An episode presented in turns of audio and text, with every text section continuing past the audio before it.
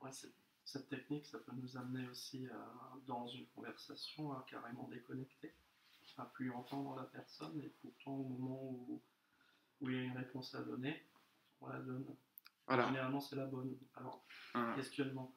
Est-ce que le jeu a toutes les réponses? Alors- Et donc le mental sert à quoi? Parce qu'on dit que le mental, c'est une compétence, un outil qu'on utilise pour répondre, pour voir Alors, j'aurais envie de te dire, euh, toi qui fais la PNL, qui ont quoi? Qui dit que le mental est une compétence et qu'on s'en sert pour répondre Je veux dire, puisque on a la preuve ici que quand on n'a pas le mental, on peut répondre quand même.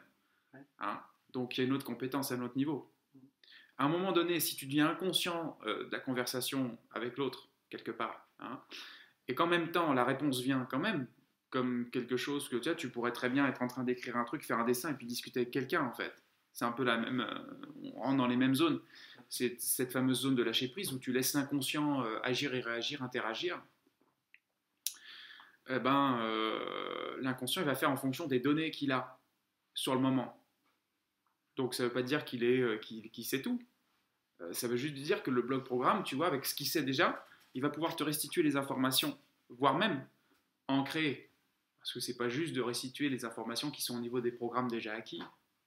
C'est aussi qu'à un moment donné, ce lâcher prise, ça permet de laisser venir de la créativité qui est antérieure, enfin au-delà des programmes, qui est nouvelle, du nouveau, du nouveau, du nouveau.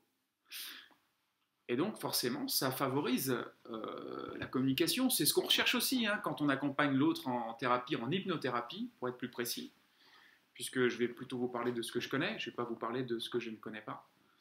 Euh, bah, c'est pareil, on cherche ce qu'on appelle le, le- le rapport à l'autre, la, synchro, et puis à un moment donné, de laisser l'inconscient euh, faire euh, le job, quoi.